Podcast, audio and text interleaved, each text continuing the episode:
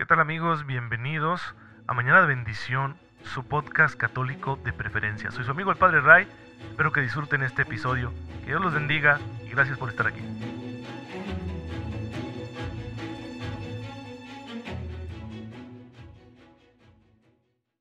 Muy feliz viernes, queridos hermanos, bienvenidos a su podcast católico favorito Mañana de Bendición. Soy su amigo el Padre Ray, les envío un cordial saludo, un fuerte abrazo y mi deseo de cada mañana de que tengan una fe muy despierta para descubrir la presencia de la gracia y aprovecharla.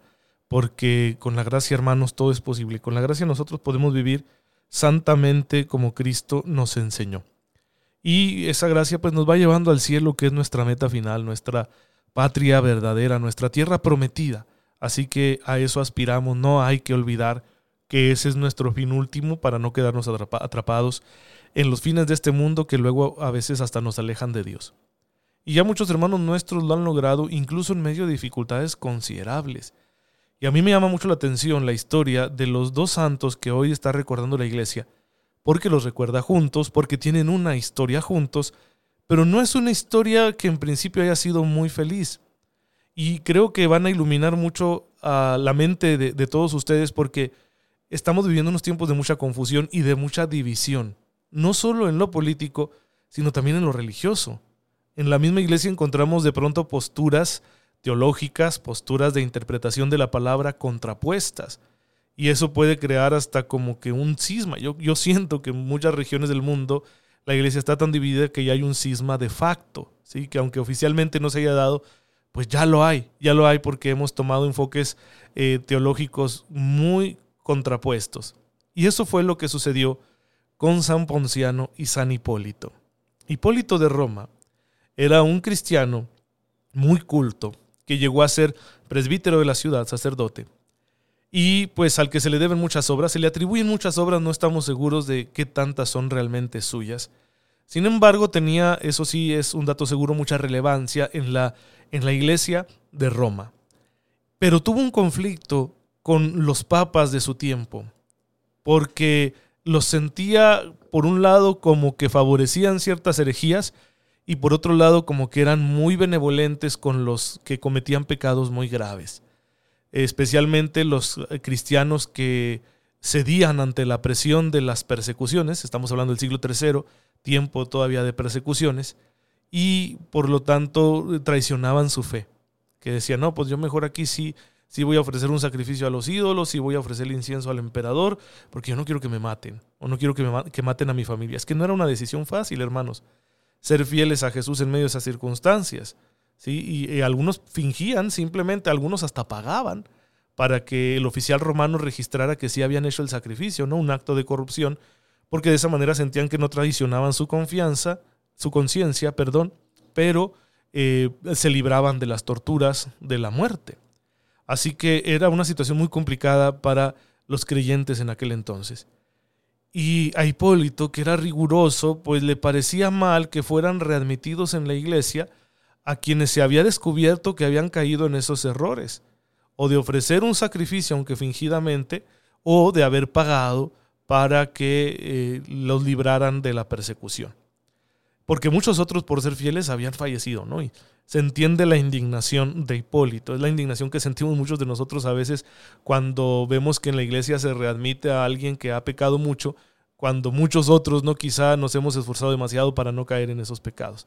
Pero recuerden que creemos en un Dios generoso en misericordia, ¿sí? Y quizá cuando nos dejamos llevar por ese sentimiento humano tan comprensible, pero podemos fallar en el sentido de olvidarnos de lo misericordioso que es Dios. Bueno, pues los papas Seferino, y Calixto, pues habían sido así benevolentes con estos cristianos que habían fallado en tiempos de persecución.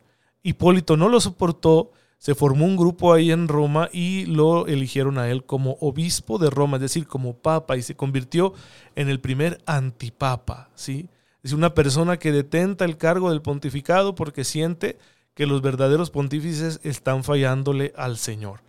Y se hizo un cisma la comunidad católica de Roma quedó dividida en dos.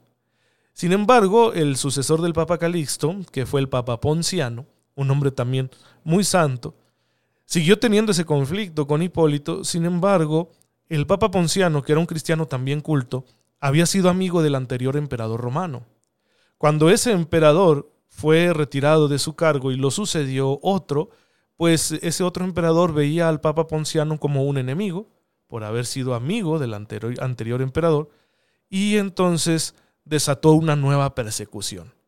Así que tanto el Papa Ponciano como el antipapa Hipólito fueron enviados a Cerdeña, una isla cerca de, Francia y, y de Italia, y ahí fueron dedicados a trabajar en las minas de sal.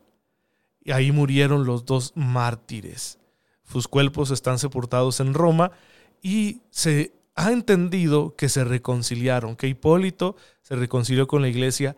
Ambos renunciaron al pontificado para que hubiera un sucesor que resolviera el cisma y volviera a la iglesia de Roma a la unidad. Entonces ambos mm, abdicaron del papado y se eligió como sucesor del Papa Ponciano al Papa Antero. Por eso también a Hipólito, a pesar de haber cometido este error de llevar al cisma, pues se le considera y se le venera como un santo. ¿sí? Así que hermanos, incluso en medio de esas situaciones de confusión, de división, de cisma, de no estar de acuerdo unos cristianos contra otros cristianos, incluso ahí puede darse la santidad. Dios tiene tantas formas misteriosas de irnos guiando para que al final nos encontremos con Él y, nos arrepintamos de todo y lleguemos a la gloria. Y creo que San Hipólito es un ejemplo muy claro de eso, porque sus escritos siguen siendo muy aprovechados en la teología católica. Entonces, pues a pesar de, ese error al que lo llevó su celo, un celo quizá mal orientado, pero sin embargo le aportó toda su vida al Señor. Por eso el Papa Francisco, en este documento Gaudete te exultate, que habla de la santidad y que les recomiendo que lo lean, dice, no todo lo que hacen los santos es santo. ¿sí?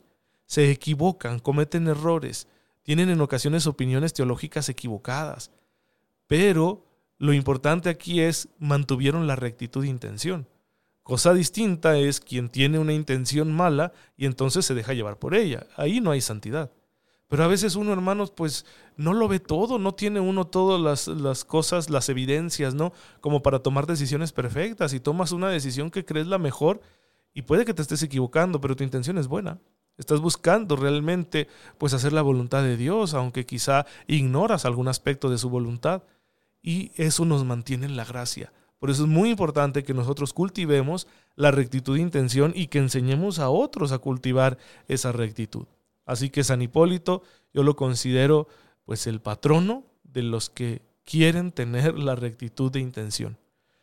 Estaremos haciendo lo correcto con nuestras decisiones, estaré haciendo yo lo correcto, ¿verdad? Cuando, por ejemplo, como sacerdote pastoralmente tengo que tomar alguna decisión, tengo que decirle a algún feligres, sabes que ya, ya no te necesito coordinando este ministerio porque creo que no lo has hecho bien, ¿no? O que tengo que decir a una persona, sabe que por favor usted absténgase de hacer esto en la misa, me está distrayendo a toda la comunidad pues miren, son decisiones que uno hace pensando en el bien de todos, pero podemos estar equivocados. Claro que podemos equivocarnos. Sin embargo, si yo he obrado con rectitud de intención, no para humillar, no para lastimar, no para vengarme, pues entonces sigo en gracia, hermanos, sigo en gracia. Qué maravillosa es la vida y qué bueno es Dios que mediante la rectitud de intención nos salva, ¿sí? Hace que, que sigamos estando nosotros en amistad con Él Así que siempre hay que procurar tener esa rectitud de intención porque perfectos no somos y nunca vamos a evitar los errores por completo. Pues que nos ayude la intercesión de estos dos santos para que también aprendamos a reconciliarnos con aquellos que piensan distinto a nosotros, pero que a fin de cuentas buscan un mismo fin, que es la gloria de Dios. Y bueno, pues todo gira en torno a Cristo, hermanos. Es que tanto el Papa Ponciano como San Hipólito, pues estaban ellos buscando al Señor y lo amaban y querían servirlo, ¿no? Dentro de sus modos limitados, pero esa era su meta. Por eso hay que conocerlo bien. Y ya al estar aquí en Mañana de Bendición haciendo este mini curso de Cristología, pues estamos conociendo su trasfondo histórico, su trasfondo social, cultural, y bendito sea Dios que hemos hablado ya de esa característica que tenía el pueblo judío en tiempos de Jesús, un, un dato religioso muy importante que era la expectativa mesiánica, estaban a la espera del Mesías. Pero eso era de carácter extraordinario. Es decir, por razones históricas muy concretas, el pueblo tenía esa expectación por todo lo que habían vivido en tiempos de los macabeos, por lo que estaban viviendo bajo la dominación romana. Sin embargo, ¿cómo era la vida religiosa ordinaria? Bueno, hay dos detalles muy interesantes del aspecto religioso de la vida judía, que ellos todo lo vivían desde su religión, no solo el culto propiamente, sino también las relaciones sociales. Todo estaba bajo la lupa religiosa, cosa que a nosotros puede parecernos extraña, ¿eh? porque sinceramente nos hemos acostumbrado demasiado a divorciar la fe de la vida. Si a veces la fe la sentimos como algo muy privado, que yo vengo y lo celebro aquí dentro de las paredes de la iglesia, pero que luego no tiene nada que ver en mi manera de relacionarme con los demás. Para los judíos esto no era así. Por eso vemos siempre que Jesús comenta también aspectos de la vida social, no solo de la vida religiosa. La vida social se caracterizaba por lo siguiente, miren, en Palestina, en los tiempos de Jesús dominaba una minoría de ricos, que estaba constituida por los que tenían grandes posesiones, terratenientes, por los comerciantes, los altos funcionarios y la aristocracia, tanto laical como sacerdotal, de Jerusalén. Los ricos solían vivir en grandes ciudades, ciudades de cultura muy helenizada, muy, muy griega, donde también se encontraban las sedes del gobierno local y de la administración romana, o en Jerusalén, que además era la capital religiosa. Además encontramos una clase media de trabajadores autónomos, de artesanos, de pequeños propietarios, de comerciantes, de sacerdotes y levitas, que son como funcionarios religiosos, de funcionarios y empleados de la administración civil romana. Y la categoría más baja pues son los que trabajan por un jornal, es decir, los trabajadores temporales, ¿no? Que solo trabajan pues si alguien les da la oportunidad de trabajar en un campo o en la construcción a cambio de un salario. Eh, pero aparte de las categorías económicas, tenemos categorías de orden religioso. Estaban ya los grupos que vimos, ¿no? Los saduceos, los fariseos, eh, pero también los amares, una palabra de origen arameo que significa como pueblo de la tierra, y con el cual designaban a los que no vivían conforme a la ley de Dios o los que la ignoraban. Y en el Evangelio Jesús eh, muchas veces va a relacionarse con los amares, que son los publicanos y pecadores, tan despreciados especialmente por los fariseos. Los fariseos, que eran unos escrupulosos observantes de la ley, detestaban a esta gente porque los sentían ignorantes o incapaces de cumplirla. También un dato interesante a notar es que la mujer no tenía relevancia social alguna. No se le enseñaba la ley de Moisés porque se suponía que era incapaz de cumplirla. Iban a la sinagoga de, las, de los pueblos y ciudades judíos, pero separadas de los hombres, no acudían a la escuela y ni siquiera su propio marido estaba obligado a saludarla cuando se la encontraba en la calle. Una mujer casada que tuviera relaciones íntimas con un, con un hombre soltero era considerada adúltera y era apedreada mientras que un casado en la misma situación no era apedreado, aunque se le consideraba pecador, pero no tenía que morir a causa de ello. El testimonio de una mujer no valía, no se le citaba ni declaraba en juicio, entonces propiamente hablando un hombre no podía tener amistad con una mujer. El jefe incuestionable de la familia hebrea era el marido, a él le compete tanto el derecho como el deber de educar a los hijos, y la mujer era considerada tan solo en razón de ser madre de los hijos, pues en la familia hebrea el tener hijos, varones sobre todo, era estimado como una bendición. Además, el divorcio, del que precisamente habla el Evangelio de hoy, ¿no? de que Jesús se distancia de las opiniones sobre el divorcio que tenían los judíos de su tiempo. El divorcio había sido permitido por Moisés y era tolerado en la forma de repudio de la mujer por parte del hombre, en razón de motivos serios, según las enseñanzas, por ejemplo, de un rabino como Chamay, o incluso en razón de cualquier motivo, por ejemplo, si fuera fea o no supiera cocinar, según la escuela del rabino Gilel. Ocho días después del nacimiento de un niño tenía que circuncidarse, por lo cual eh, se celebraba este acontecimiento como la manera de introducir al niño en la comunidad de los verdaderos israelitas. Lo que es el bautismo de niños para nosotros, para ellos era la circuncisión, claro, solo los varones. Y el primogénito varón de una familia tenía que ser eh, rescatado pagando una especie de, impuesto, de sacrificio en el templo. Y un niño judío entraba bajo la obligación de la ley, el llamado bar mitzvah, a la edad de 13 años. ¿sí? Desde ese entonces ya tenía que pagar el impuesto al templo, que consistía en dos dracmas al año. En tiempos de Cristo existía una escuela elemental en las sinagogas de cada pueblo donde los niños eran instruidos en la lectura y en la memorización de la Torá bajo la guía de un maestro. Existían también escuelas superiores rabínicas donde los grandes rabinos enseñaban sus interpretaciones de la ley. Y bueno, pues esto hacía que la vida religiosa popular eh, se encontrara sobre todo orientada hacia los varones y girara en torno a la comprensión y cumplimiento de la ley de Moisés. También se encuentra el templo, otra gran institución. Eh, ya no solo se reúnen los judíos el sábado a estudiar la ley, sino que también se hacen sacrificios en el templo. En estos sacrificios se pide a Dios perdón por los pecados o que sea propicio con el trabajo de cada uno. Son las dos grandes necesidades que tiene el judío, ser perdonado de sus faltas mediante un sacrificio expiatorio o pedirle al Señor una bendición concreta para su vida, sobre todo de tipo material, mediante el ofrecimiento de otro tipo de sacrificios, sacrificios siempre de animales. En la sinagoga, en cambio, todo gira en torno al Shema, la escucha de la palabra de Dios. Después de que se proclama la palabra, venía una especie de comentario o homilía que se conoce como midrash. El sábado es un día muy especial en el que están prohibidas las actividades manuales, de manera que todo mundo pueda mm, respetar el descanso que está indicado por el Señor en el Génesis, y porque descansó el séptimo día y que luego se convierte en el libro del Éxodo en un mandamiento. Además tenían sus fiestas religiosas en algunas de las cuales estaban obligados a peregrinar a Jerusalén. La Pascua, que se celebraba el 15 del mes de Nisan, recuerden que es un calendario distinto al nuestro, que vendría siendo nuestro marzo-abril. La fiesta de Pentecostés, 50 días después de la Pascua. La fiesta de los tabernáculos, o Sukkot, que se celebraba el 15 del mes de Tishri, eh, nuestro septiembre-octubre. Otras fiestas no, no imponían la obligación de peregrinar a Jerusalén, como la de fin de año o la fiesta de la expiación, el llamado Yom Kippur, que se celebraba el 10 del mes de Tishri de nuestro septiembre-octubre. ¿sí? Em, esa fiesta se celebraba en la sinagoga local. Y por último, hay que mencionar que el pueblo judío tenía en materia religiosa una especie de consejo o senado llamado el Sanedrín, que viene del griego sinedrion, que significa como asamblea, y eh, que era competente en todas las cuestiones de derecho religioso. Contaba con 70 miembros en total y era presidido por el sumo sacerdote.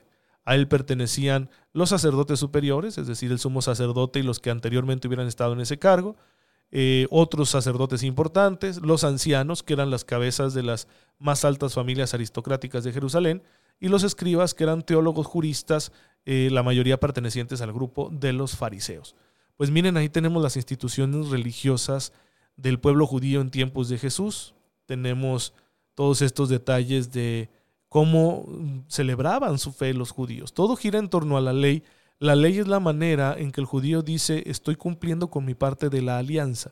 El pueblo judío se considera a sí mismo el pueblo elegido, ¿sí? porque tiene un pacto con Dios, con Yahvé. Y bueno, la parte de Yahvé ya está dada, ¿no? Siempre se ha encargado de sacarlos de sus situaciones, de liberarlos, de darles su propia tierra y les ha prometido ahora al Mesías. En cambio, al pueblo el que le toca cumplir con la ley. ¿sí? Entonces todo gira en torno a esa idea religiosa que tiene sus instituciones, tanto para la vida diaria como para las grandes fiestas, y que tiene también una autoridad religiosa bastante importante, que va a ser precisamente con la que se va a enfrentar Jesucristo nuestro Señor, y va a ser juzgado por ese Sanedrín, ¿sí? porque ellos les correspondía atender los asuntos religiosos y la pretensión de Jesús fue eminentemente religiosa. Por eso se equivocan quienes presentan a Jesús como un simple líder social que busca una liberación política más aún los que lo presentan como un guerrillero. Está muy lejos eso del proyecto mesiánico de Jesucristo nuestro Señor.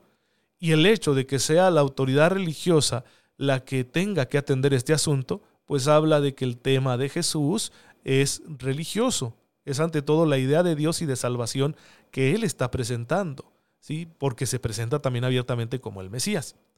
¿Por qué se va a acudir a la autoridad civil, a la autoridad romana? Porque los romanos no le permitían al Sanedrín eh, hacer una pena de muerte, ¿sí? sino que esto le correspondía a la autoridad romana. Así que esa va a ser la razón por la cual los miembros del Sanedrín lleven a Jesús ante Pilato para buscar que él autorice que se le dé muerte, cosa que va a hacer, pues por cobarde, ¿no? O sea, pobre Pilato lo pusieron en una situación muy complicada y esto va a conducir a la muerte de Jesucristo nuestro Señor, ¿sí?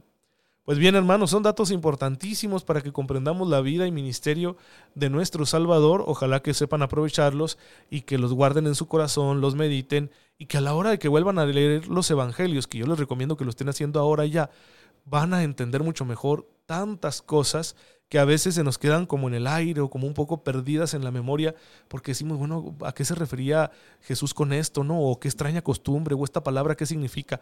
Pues ya vamos conociendo un poco de eso que nos dé luz para entender mejor lo que nos narran los evangelios. Te damos gracias, Señor, porque nos has dado a tu Hijo como Salvador. Ayúdanos a conocerlo cada día más, para amarlo también mucho y poderlo servir todos los días de nuestra vida. Tú que vives y reinas por los siglos de los siglos. Amén. El Señor esté con ustedes. La bendición de Dios Todopoderoso, Padre, Hijo y Espíritu Santo, descienda sobre ustedes y los acompañe siempre. Gracias por estar en sintonía con su servidor. Oren por mí, yo lo hago por ustedes y nos vemos mañana, si Dios lo permite.